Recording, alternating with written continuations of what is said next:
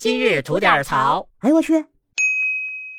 您好，我是肖阳峰，我就问您啊，假如说您做了个手术，哎，在这个术后呢，带病坚持工作，到月底一算账啊，嘿，您还倒欠公司不少钱，您会怎么办？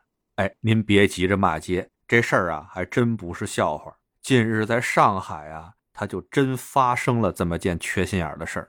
有这么一姐们儿在一公司上班，在今年十月份的时候啊，突然检查出来身上啊有个疾病，哎，急需马上做手术。那像这种事儿耽误不得呀，该做咱得做呀。还好手术非常的成功，术后呢，医生给这姐们开出了一个月的病假条，让她好好要休养一下。但他歇了没几天啊，就接到了公司的通知，说最近啊实在是太忙了，公司人手不够，问他能不能坚持坚持来公司上上班啊，并且啊一再表示这姐们对公司啊有多么多么的重要啊，他如果不来的话呀，公司是非常难办的，看看他能不能坚持坚持。虽然这姐们啊术后身体还没有完全康复，但听到公司。啊，这么重视自己，而自己呢，对公司又是这么的重要，于是呢，就给自己打了打鸡血，说好，那我试一试，看看能不能坚持坚持，回去把该做的工作做完吧。于是这姐们啊，打着鸡血就上班去了。谁想到啊，这鸡血啊，它不治病啊，上了九天的班感觉这身体实在是撑不住。琢磨着自己也算是仁至义尽了哈，好歹坚持了九天呢，就跟公司说呀：“我这病啊还是没好透，我这实在是扛不住了，我得回去啊再休养休养。”谁想到啊，就这时候公司突然翻脸了，哎，就说那种什么话呀？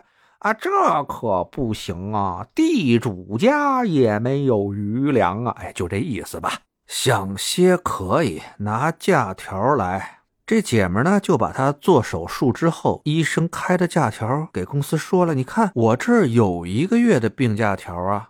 公司说了，哎，那不能算了，不能算了。你都已经来公司上班了，之前的病假条啊，那作废了，不好使了。你想歇呀，那你还得哎，再得个啥病，再开个假条去。这姐们当时也挺生气的，说公司哪能这么干啊？用人朝前，不用人朝后，是不是啊？反正自己手里有假条，公司呢也不能把自己怎么样，于是呢就拖着病弱的身躯啊，回去把假条上该歇的假给歇完了。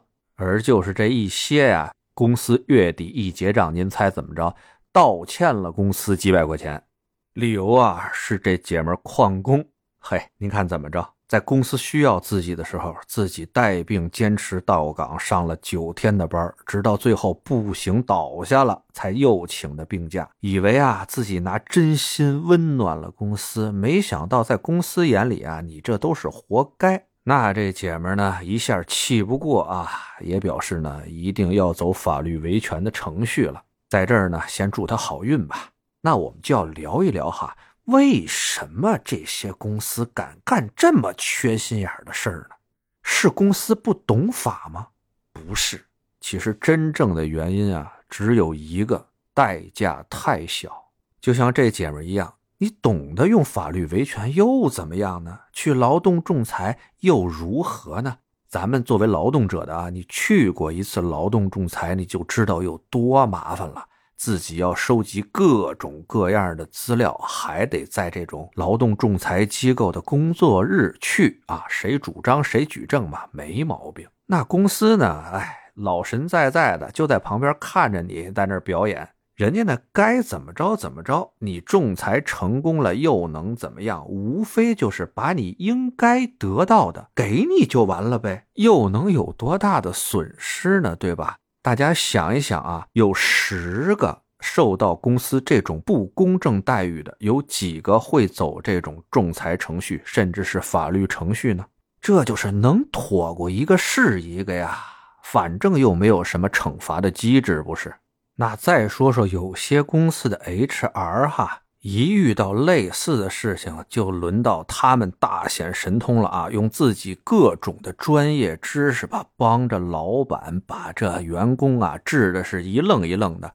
要么调岗，要么降薪，要么各种奇葩的规定啊，全往员工脑袋上招呼着。唯一的目的啊，就是帮着老板在员工身上榨取最后一滴剩余价值后，让你主动滚蛋。哎，公司啊，连个遣散费都不想付。咱这样有意思吗？